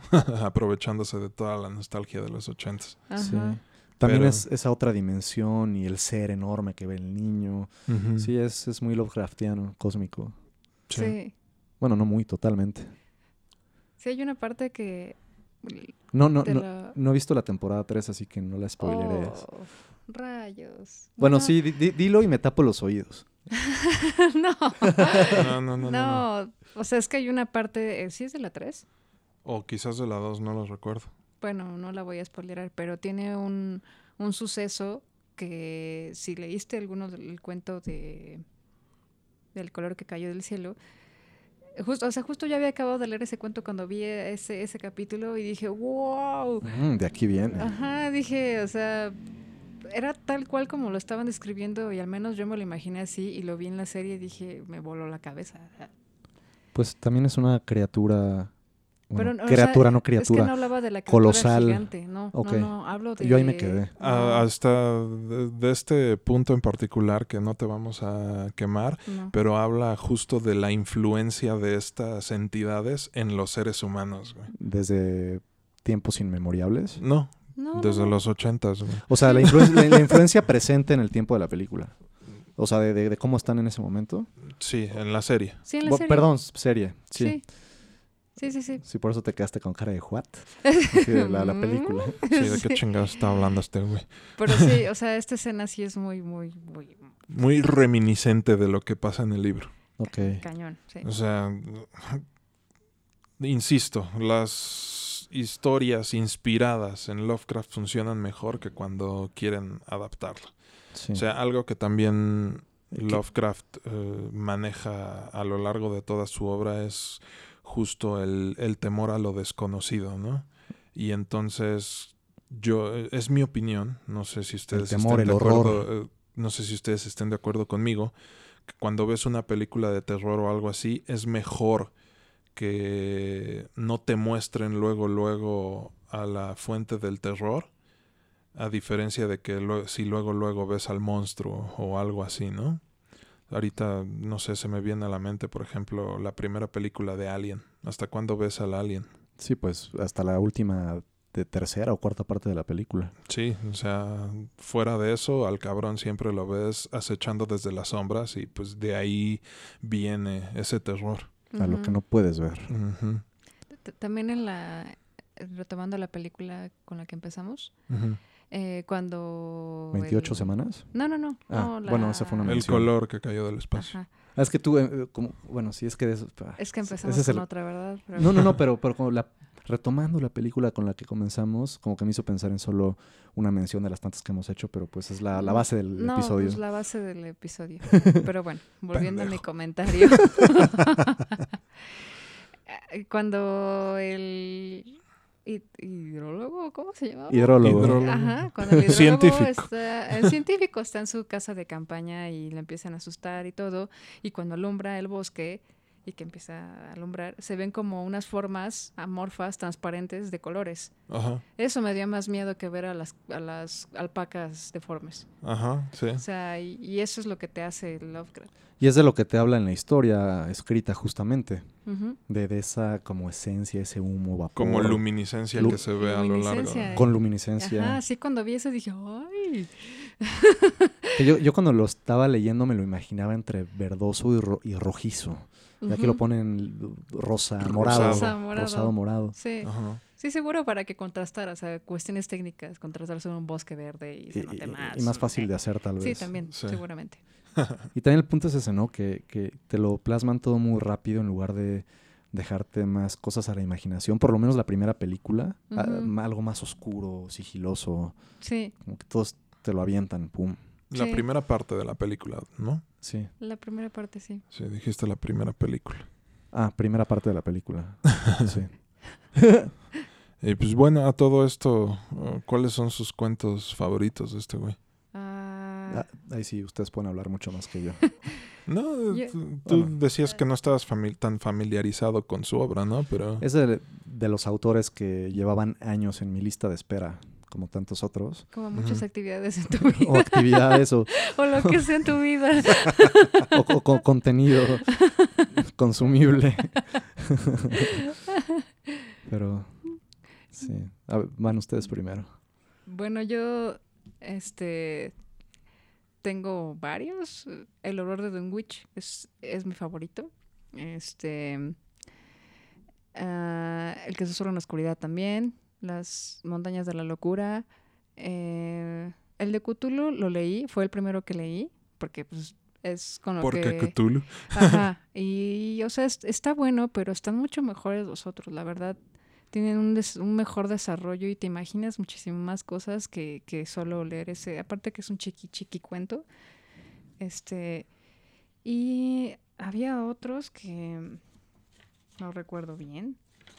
Ah, tienes tu libro aquí. Oh, sí. ¿Y a qué edad empezaron a leer a Lovecraft ustedes? Uy, yo me acuerdo que lo empecé a leer como cuando tenía 15, 16 años, yo creo. A la isla de Innsmouth. Uh, ah, sí. La, no, a- ¿Así dice en tu libro? No, es, es lo tengo allá, pero me, me acordé ahorita. Ah, es la sombra sobre Innsmouth, Ah, ¿no? ajá. O algo así. Sí, la Sí, sombra que ahí sobre también Innsmouth. es donde hablan de estos... reptilianos. No son reptilianos, Sí, ¿no? son hombres peces. Son peces, son como... Anfibios. Ah, Co- co- como el de la película, ¿cómo, cómo se llama esta de Guillermo del Toro?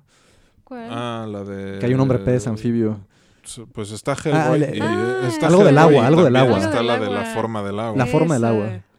Exactamente, exactamente. No, pero, bueno, es que ahí bueno, como que lo- los hombres pez... No, y aparte los hombres pez, tanto en esa película como en Hellboy, eh, están más bonitos y, en, y yo me Enamoran imag- humanos. Sí, claro. Y yo me imagino a los profundos como animales más nefastos, como, Nefastos. como estos peces del abismo, no sé. O sea, pero Sí. bueno, eso ya es mi, mi interpretación. Monstruosos. Mi interpretación de los, de los profundos. ¿Leíste La sombra sobre Innsmouth? No. ¿Y, y estás familiarizado con los, así les dicen, Sí. los profundos? También en el llamado de Cthulhu los ah, mencionan. los mencionan, claro. Son como sus los, los seres que provienen del mismo lugar. Que porque a Cthulhu lo ponen como un como al hechicero supremo que los mantiene de alguna forma con vida, Si mal no recuerdo, creo que Bueno, también hay como ahí un con vida tras la muerte. Sí, sí, sí. Eh, hay como una cuestión de confrontación. Yo tengo entendido eh, de los mitos de Cthulhu, o sea, de, de toda esta mitología, que los profundos provienen de Dagon, que es otra deidad, que es como un pez acá gigantesco, un, Es un un- pez un gigantesco. hombre pez gigantesco que también vive en las profundidades y están en conflicto con la, la llamada semilla estelar de Cthulhu, creo. O sea que son como Cthulhus más chiquitos. Ok. Como ajá. Me quedé así de, o sea, no no no no sabía. De- Cthulhus pequeños. Sí, sí, bueno, pequeños como del tamaño de, no sé, del- de la altura de un edificio de un piso, cabrón, o sea. No, no, Me, no me- son. me acordé de los minicells de Cell de Dragon Ball. no tiene nada que ver, pero Cell y sus minicells. Pues bueno, es una entidad que viene, Cell viene del espacio también. No, Cell- ah, Cell es no, un Cell es androide. un androide, súper cabrón. Un androide biológico, digamos. Sí, sí, sí, sí, ya muy avanzado, ¿no? Sí. Nada que ver. No, aparte No. estoy fuera de contexto. Pero no. me acordé de sus minions, que son como réplicas pequeñitas, igual de poderosas, Sí. azules. Fíjate que yo eh, me- de Dragon Ball Z me quedé con eh, hasta la, llegué hasta la historia de Freezer, güey, nada más. Nunca te gustó mucho, ¿verdad? Pues no fui muy fan. Creo que O sea, no- siento que- al final no es tan buena, pero es lo que nos Y no sé, yo creo que hay gente que te podría matar por haber dicho eso. Sí, lo sé. Pero, o sea, creo que más bien a mí lo que me terminó perdiendo fue que tenías que invertirle demasiado tiempo para ver esa pinche serie. Bueno, pero no se diga de, por ejemplo, Naruto, One Piece. No las he seguido, pero One Piece creo que ya se acerca a los mil capítulos o. o algo así. Y dicen que es muy cabrona, que no deja de ser creativa y cagada. Pero no sé. No me aventaría algo tan largo. No, tiempo. definitivamente no. Wow. No. Mira, acabo de buscar eh, un artículo, acabo de encontrar un artículo en Reddit de la correcta pronunciación de Cthulhu. Sí, que, que sí está en un libro, Something Like, y lo ponen con, con K. ¿Con es, K? Sí, sí, sí. es algo así como Kulul, Kululu. Kululu, Kululo, Kululu. Ajá, y que se, si mal no recuerdo, Lovecraft dice que tienes que poner énfasis en la primera sílaba o algo así. Ah, no, ah, no, no es como Q, es- más gutural o algo así había, había leído. Y no es Q, es bla, bla. Kululu, Kululu, Kululu. Perdón, ya lo repetí te estás transformando. A ver. No vayas a invocar algo, ¿eh? Pues sí, ahora sí que dice algo como Chlul Hlu. Algo así. Te salió, Pues me- te salió ahorita mejor. nos va a aparecer algo, ¿eh? Sí, no. Por favor, sí. Pero mira, o sea, estamos clavados con Cthulhu y siento que no es su, No. curiosamente, Su no es fuerte. no, no es su mejor relato. No, Aunque se volvió el que más no. famoso, ¿no? Se Como Sí, ser. No, no, pues se, se volvió el más famoso desde el momento en el que todo mundo conoce toda esta mitología como los mitos de Cthulhu. Ajá. ¿Y, Exactamente. y el principal o el primero es el del llamado? O sea, no sé, les pregunto. ¿o ¿Hay más alrededor? Solo es ese. No, Ah, solo es solo ese, güey. ese. Nada más es ese. Ah, O sea, después todo lo que escribió después y todo lo que otros escritores siguieron. ¿No lo vuelve a nombrar en otras Sigue- historias? Seguramente. Ah, sí, sí. Ok. O sea, lo que sí hace él es que mezcla sus personajes entre cuentos. Pero ya no se centra en él pero en ya ninguna no se otra. centra en él. Ah, No. ok. A mí, a mí- me gustó, ¿eh? Sí, o sea, no, no está malo, está bueno, pero lo- por lo que lo suelen ubicar, hay mejores cuentos. Sí, tiene mejores y cuentos. mejores personajes también. Sí, a mí el que me gusta, mi historia favorita de, de Lovecraft es el que susurra en la oscuridad. No Sí. sé si ustedes lo leyeron. Sí. No, es el próximo para Sí, mí. Me ese, lo, me- eh, me lo- me lo voy a leer. Ya, que me gustaron los otros, este otro que, que los, los anteriores que mencionamos, eh, siendo que este lo mencionan ustedes como el mejor de los mejores, me llama. Sí, es eh, creo que es un cuento en el que sí te hace a mí me hizo sentir ansiedad al momento en el que lo estás leyendo. Así sin echártelo a perder, el- a- así a grandes rasgos la historia gira en torno a, a dos personajes que se están escribiendo cartas. Y entonces, conforme van ocurriendo estos sucesos sobrenaturales, las cartas se van haciendo más desesperadas y lo lees y dices, puta madre, pobre, pobres cabrones. O sea, te lo hace imaginar y sentir muy bien. Sí, güey. Sí, te da ansiedad. Cool. y otro, otro cuento que a mí me llamó la atención es la de Los gatos de Ultar. Ese no lo he leído. Ese sí, me lo leí. Es muy cortito. Me Sí, gustó. muy corto, pero ¿qué te pareció? Está cagado, ¿no? Cagado, interesante. Me gustaría poder controlarlos así o dirigirlos, usarlos. Spoilers para el cuento de los gatos de Ultar, pero no le importa. No, tenga, no te tenga- importas ahí. o sea, No. si ustedes ven gato, un, un grupo numeroso de gatos en dando, círculo, dando vueltas alrededor de su casa, aguas. prepárense. Sí, sí, que algo culero les va a pasar. Y, y- y la premisa es respeten a los gatos. Exacto. Otro que creo haberme leído, no estoy muy seguro, tendría que releerlo, lo voy a buscar. De adolescente me parece el único, no sé si se llama La tumba, pero me acuerdo una historia de dos personas que justamente van a una tumba y uno baja, baja, desciende un chingo y también su comunicación se va tornando cada vez más eh, extraña por lo que sucede. Y ya, creo que eso me lo leí hace muchos años, ya no me acuerdo bien. Eh, ese- cuando tú me preguntaste de ese cuento, a mí al que me recordaste fue el de las ratas en las paredes, que es de un... Curiosamente, o sea, es que hay como que se, asoman, eh, a lo largo de su obra se asoman realidades de su vida, pero en este de las ratas en las paredes habla de, de un personaje que regresa a la vieja mansión familiar y oh sorpresa descubre que debajo de las tierras de esa, de esa propiedad hay toda una ciudad subterránea. Entonces, el- así como tú me lo describiste, yo me, me acordé de, de, de ese cuento. Pero bueno, ¿quieren comentar algo más? Pues otra vez de la película, definitivamente es una, una adaptación en la que mezclan cosas que se salen de la historia en concreto, Sí, sí. que, está bien, regular, pero está bien. Te decía que yo al principio pensaba que eran descendientes de Ami en época moderna, Ami el viejo que sobrevivió a todo eso como vecino, bueno, que no, no vivía tan cerca, pero como vecino del- de la familia que se ve afectada por el fenómeno. Me gustó como película, ya independientemente de, Lo- de Lovecraft y todo, que hablaran abiertamente de drogas. Por ejemplo, el hijo es medio pacheco. En algún momento hacen algún comentario de que el papá Se consumió, clavó ácidos en su Sí. juventud, ¿no? consumió demasiado LSD en su juventud. Otro- me gustó la, que la mamá fuera una financiera trader, porque pues, no- es lo tuyo. es, es parte de lo mío. El humor cagado con Cage. eh, ah, una, una jalada. Los dedos de mantequilla de la señora cuando se nos corta. demasiado fácil.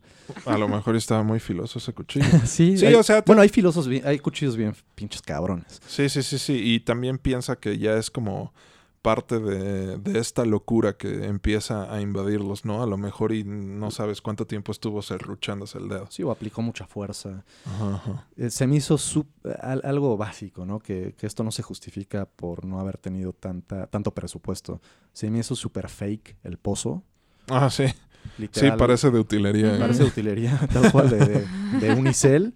Ajá. Sí. Y, y- y me hubiera gustado que le echaran más ganas a cómo se va modificando la vegetación alrededor de la casa, los árboles que se mueven. Sí, como que le dieran más importancia a la al- a cómo se va Tras- mm, transformando el entorno. contaminando Ah, la, maleza alrededor de la, de la propiedad, ¿no? O sea, tú, sola ves, tú solamente ves este vege- vegetación de color extraño, Ajá. pero solo hasta el final ves a los árboles ondulando en el por, por voluntad propia y cosas así que en el cuento se supone que ocurre desde mucho antes.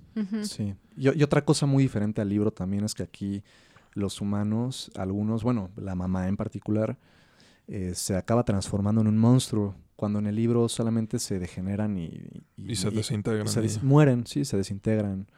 Sí, sí, sí. Que bueno, también eh, como película de terror siento que eso es algo que no, to- no, no todas las películas se atreven a hacer eso, ¿no? Que, el- eh, un, que, que algo tan culero le pase a la mamá y al niño chiquito. Sí, o Sí. sea, que digo, independientemente de todo lo Lovecraftiano o no, siento que sí necesitas tener huevos para hacer algo así en tu película de terror. Sí, los niños siempre son un tema delicado. Ajá, sí, Ujú. ¿no? Y aquí se lo carga la chingada. Sí, Sí, de manera cruda y, sí, lo carga la mamá. Y en luego- su espalda. y, y luego el papá se los carga a ambos. Sí, sí. Sí, sí, sí. Headshots. Sí, sí. Ay, ese Cage. Sí, Nicolas Cage es muy, muy cagado. No, nunca lo imaginé haciendo ese tipo de cosas. Cuando lo vi en Mandy dije, wow.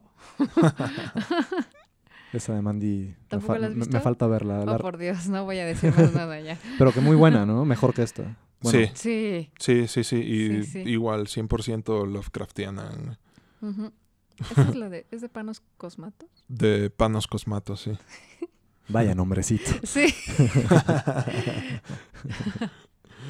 Pues bueno, ya cerrando temas, nada más quisiera comentarles que se sabe tanto de este autor porque era amigo por correspondencia de un chingo de gente. Y este dato yo no me lo sabía, pero dicen que escribió más de 100.000 cartas a lo largo de su vida, ¿Qué? donde hablaba de todo, Pero ¿cómo puedes escribir cien mil cartas? O sea, siendo Lovecraft. ni, ni, ni- una por día. Sí, no, está, estaba cabrón. O sea, te digo, por eso se sabe tanto de, de, de su vida, güey. O sea, Ah. es por eso que sabemos de su enorme gusto por los gatos y de su rampante racismo. o sea, tú lo mencionaste a lo largo de su obra. eh, si ustedes se dan cuenta, describe a cualquier persona que no sea blanca como inferior a- intelectualmente, como raza inferior o de plano son los villanos. O los más degenerados Sí. mentalmente. Sí. Y pues tratándose de un artista tan influyente aún en la actualidad, no debería sorprendernos que existen personas que quieren cancelarlo Todavía. y borrarlo de la historia. Bueno, no, no todavía, más bien. O sea, alguien que ya hizo historia y que ya está en la literatura. y O sea, ¿cómo cancelas a alguien que ya dejó un legado? Eh, buena pregunta, pero hay gente que está haciendo el esfuerzo. O sea, literal quieren borrarlo de la historia ¿Y no, tildarlo de que era una persona mala y demás cosas. ¿Y, y por qué no borran a Hitler, por ejemplo? buena pregunta. Digo, Porque son vamos, hipócritas. ay, Pero ni siquiera era tan racista. Simplemente pues, coincidía que los piratas y los moros y los... O sea... Solo pues, era una coincidencia. O, o- o, bueno, yo no sé porque no he leído más historias, pero nunca hubo un villano, gente mala, eh, blanca. No. Ah, ok. bueno, entonces sí hay un contraste fuerte, pero... Sí, pero mira, hay que tener en cuenta ah, que su percibido racismo es, eh, es más resultado del contexto cultural en el que Lovecraft se desarrolló a lo largo de su vida. ¿No, no creen ustedes eso? Sí. O sea, sí, definitivamente. ah, acuérdate, Pues es el lo que has comentado, el contexto. La importancia del contexto. Sí, no, exacto. O sea, eh, estamos hablando de que son épocas donde aún se sentían las consecuencias más fuertes de la guerra civil norteamericana. O sea, todavía existían esas leyes de segregación racial donde los negros toman agua aparte, cosas por el estilo. Eh, la, gente todavía creía en la frenología, por ejemplo. O sea, era una cuestión más de cultura que de que real viniera de, de Lovecraft directamente, ¿no? De, querer juzgar y marginar. Exactamente. También, a, eso súmale su educación de que este güey creció en, en una supuesta esfera de la sociedad superior. O sea... y, también de alguna forma coincidía con las ubicaciones geográficas y, sí, geográficas de, de, personajes o sectas que, que mencionan sus historias. Muchos son de islas cercanas a África, a Asia, Medio Oriente. Sí, no, efectivamente. O sea, obviamente su único referente de gente de islas lejanas eran gente de color, ¿no? Y también árabes de Egipto, bla, bla, bla. Sí, sí, sí. O sea, ya cerrando tema, quisiera recordarles que no hay que atribuirle malicia a lo que fácilmente se puede atribuir a la ignorancia. Y lamentablemente Lovecraft, con toda su formación cultural y su amplia obra, era un recluso y un introvertido que tenía una visión muy sesgada del mundo alrededor de él. Y si bien muchos lo tachan de racista con, con justa razón, seamos honestos. O sea, no, no, perdón, no viajó mucho. No. Entonces, la, bueno, los conocimientos, la, la, cultura que tenía era a través de los libros. Entonces, no tenía esas referencias visuales. Sí, sí, sí. O sea, y te, repito, si, cuando si bien muchos lo, tachan de racista, también se hacen pendejos y no mencionan que al final de sus días estas ideas fueron siendo las menos, o sea, dejó de serlo al final de, su vida. Sí, también. Y claro, me corrijo, no viajo mucho porque desde, lo, lo dijiste, pero otra vez recuérdamelo, ¿cuándo cambió su, eh, por decirlo así, nivel socioeconómico de vida? ¿Cuándo perdió la fortuna? Las, la mamá y la tía perdieron la fortuna. Lo, lo, más lo, más tangible fue cuando murió su abuelo y que pues en la pésima administración que tuvieron de su herencia. ¿Cuántos años tenía? 14. Ah, ok. No, entonces no le dio tiempo de viajar y conocer el mundo. Sí, no. Lo único que viajó fue cuando se casó con, con Sonia y que se mudó a Nueva York y que terminó regresándose. Y que también, o sea, como Nueva York en ese momento era era un lugar en el que llegaban todos los inmigrantes. El güey vivía con miedo y no, este, no salía de su, de su casa. Era un ermitaño. Sí, sí, sí, sí, sí. Era un, era un introvertido y un recluso, güey. O sea, no, no era un hikikomori porque no meaba en botellas, pero. pero casi, casi. poco le, le faltaba. Bueno, que tampoco sería ermitaño, porque esos se van a las montañas fuera de, muy alejados de poblaciones. De, la, de la sociedad, sí. Y de cualquier población, viven solos, marginados. Recluso, entonces. pues bien, voy a plantearles el hipotético del episodio. Pero tengo que preguntarles primero, ¿cuál fue el último objeto punzo cortante o contundente que tuvieron en su mano? Una navaja suiza. ¿Y tú? Un cuchillo de cocina. Ah, esos grandotes. Muy bien. Con esta arma se tienen que dar en la madre con una de las siguientes opciones. Seis cultistas. probablemente uno de ellos esté armado con una daga ceremonial. Drogados tal vez. Quizás. o en alguna especie de trance.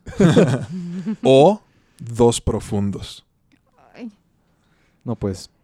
O sea, si es, es enfrentamiento, o sea, también me van a atacar. Así es y tú estás armado con una navaja suiza. Así de que se las vas a clavar y se te cierra a ti mismo en la mano cortándote los dedos. los cultistas, porque los profundos pues son inconmensurables, ¿no? No, bueno, son humanoides. Y son, no, no, son, no son criaturas gigantes, o sea, son... ¿Dije ocultos o antiguos? Profundos. Ah, perdón, los profundos. Sí, los profundos. Los profundos son estos hombres pez que menciona justo en las obras sobre Innsmouth y son, o sea, yo me lo, mi interpretación es como criaturas a lo mucho de dos metros de alto, pero ya una fusión horrenda entre, entre humano y pescado de las profundidades abismales. Mira, como en ambos casos, sería más probable que yo pierda y que me maten.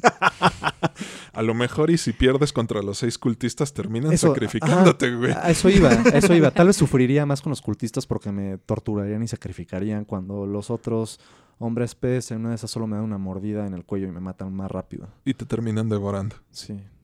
o, ta- o tal vez son sádicos también y les gusta comerme a cachitos poco a poco. Y- ¿Quién sabe? No sé. ¿Contra quién te das un tiro? Sí, sin saber eso de que me puedan torturar y sacrificar, ¿verdad? Pues no, pues es una posibilidad. Son, son cultistas. Tal vez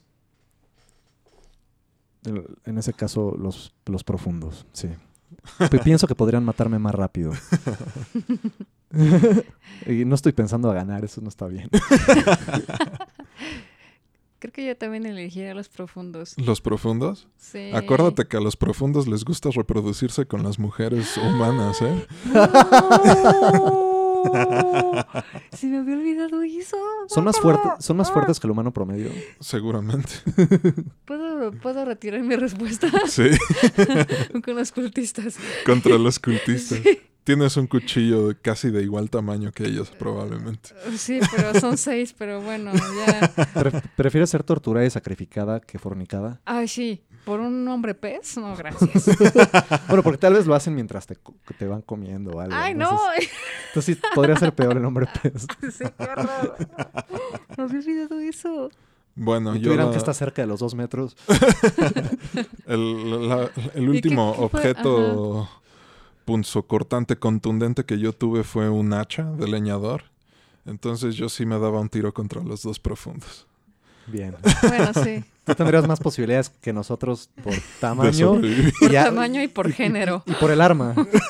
Oye, yo también soy hombre, pero... No, no, no. O sea, pero yo no puedo con los profundos porque me van a querer Sí, chingar. claro. Entonces no. no- Pero sí. Tienes más tamaño y mejor arma. Mayor tamaño nomás. Pues sí. Y pues bueno, hablando de entidades cósmicas esparciendo maldad, les voy a recomendar Heavy Metal. Esta es la antología animada que salió en 1982 y de la cual vamos a hablar en nuestro siguiente episodio.